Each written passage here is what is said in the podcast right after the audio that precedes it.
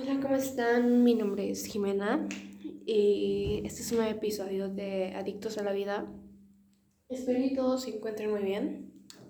Sé que ya han pasado estas fechas de reuniones, de alegría, de felicidad, para algunos tristeza y nostalgia, pero me queda solamente decirles feliz Navidad, feliz Año Nuevo a todos. Disculpen que no haya transmitido en estas fechas tan importantes pero necesitaba vivir una experiencia nueva. Necesitaba aclarar muchas cosas y cerrar ciclos, que fue lo que pasó este año y les voy a explicar un poco de este viaje, de lo que fue mi 2021. Justo ahora me, me gustaría decir unas pequeñas frases un tanto fuertes para mí y un tanto representativas a lo que viví el año anterior. Lo primero es la muerte. Sí, verán.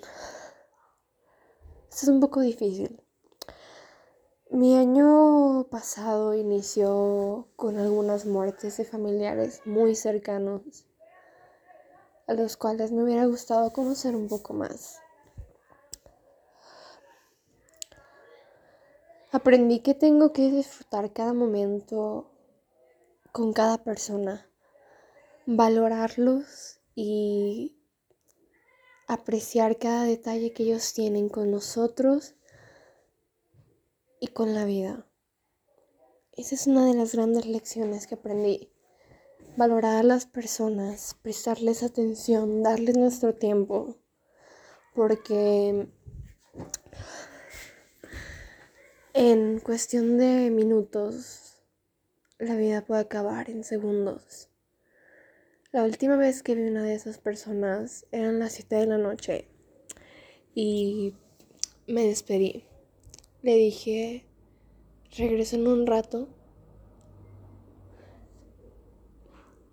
llegué a casa a las 10 de la noche y decidí ponerme a ver un episodio de una serie.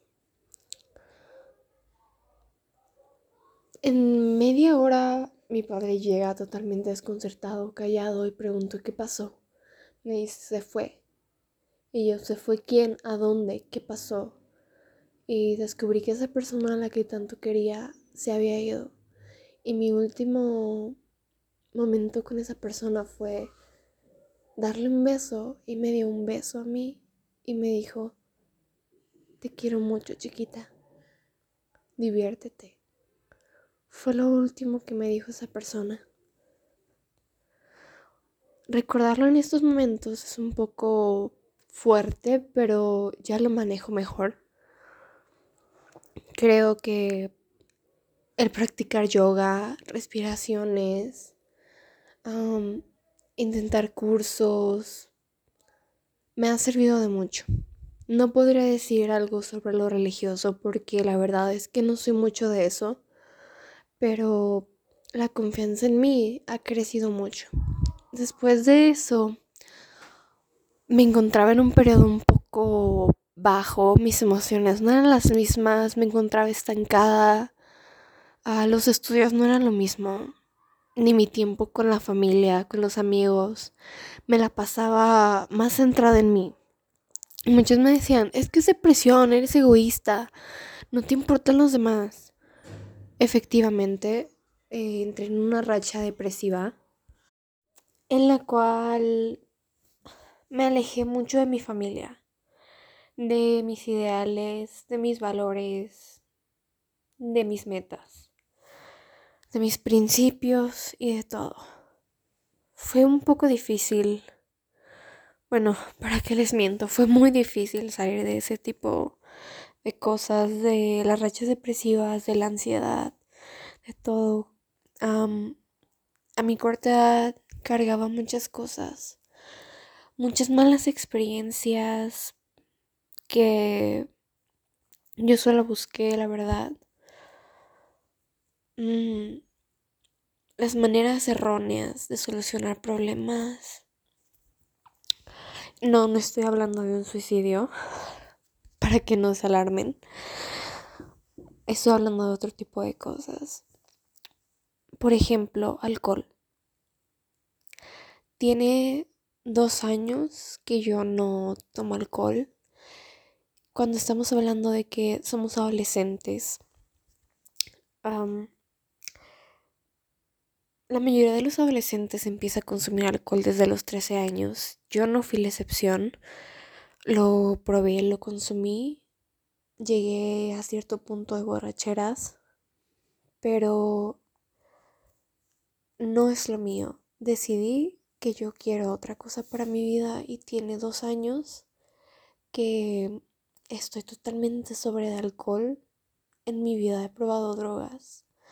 No fumo y me encanta el deporte.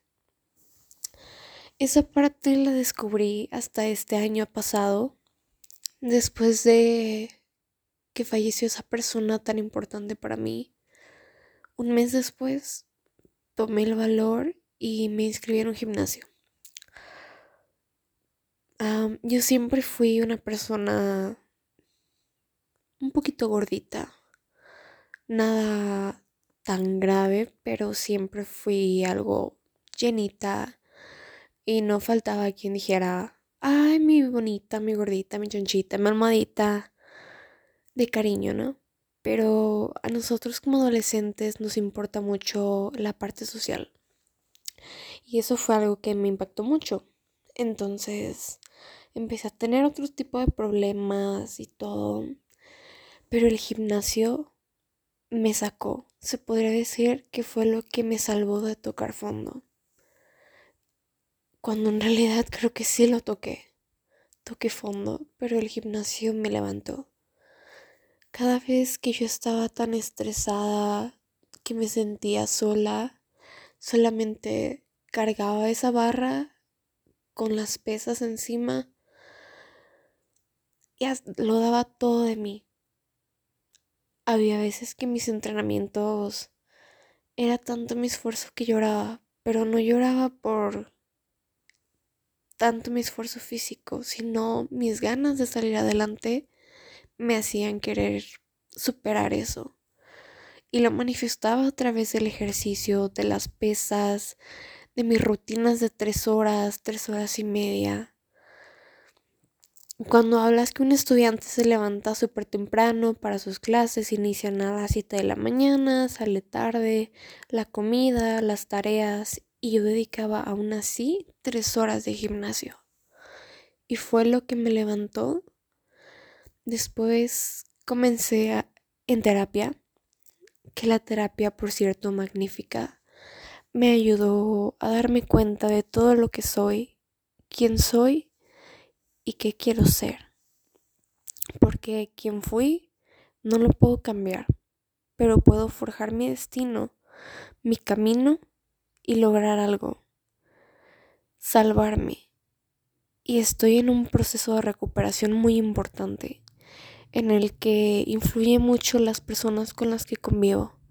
Por tal razón, este año anterior corté muchas amistades de la nada y sin explicación que sí fue un poco doloroso, me van a decir, me van a criticar que por qué hice eso, pero si las personas vieran lo que yo estaba pasando, comprenderían perfectamente mi decisión. Creo que tomé una buena decisión en eso. Hoy puedo decir que la terapia funciona, que la terapia no es para locos, es para personas que buscan mejorar, ser mejores y que quieren vivir felices y en paz. Yo soy una persona de esas y me enorgullezco de serlo, no me da pena decirlo, porque decidí buscar ayuda para salir adelante.